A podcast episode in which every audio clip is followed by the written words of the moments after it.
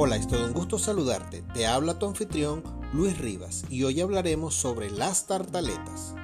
Son una pequeña elaboración individual de pastelería, redonda o ovalada, hecha de pasta brisé, de hojaldre o sablé, que se sirve como postre con elementos dulces o como entrante caliente con elementos salados.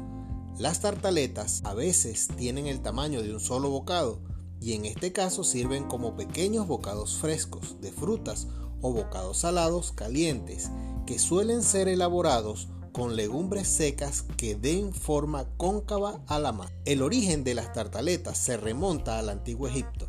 Allí surge la idea de rellenar un molde de pasta con carne o pescado. En Grecia, una tartaleta de carne picada con solo una costra de pan inferior gozó por varios siglos de una alta popularidad. Dos características distinguían a estas primeras tartas o empanadas.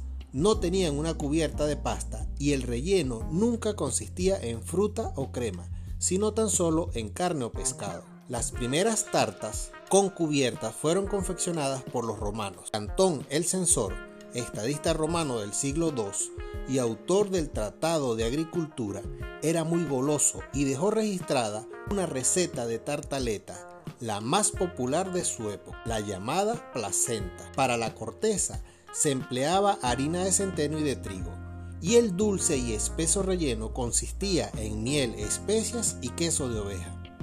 Finalmente, la tarta era untada con aceite y se horneaba sobre hojas de laurel. La primera referencia occidental a una tarta de frutas y además una auténtica tarta de postre aparece en la historia con fecha sorprendentemente tardía, en el reinado de Isabel I de Inglaterra, o sea, en el siglo XV. Una vez hizo su aparición, la tarta de frutas como postre, sus referencias y sus rellenos simplemente proliferaron.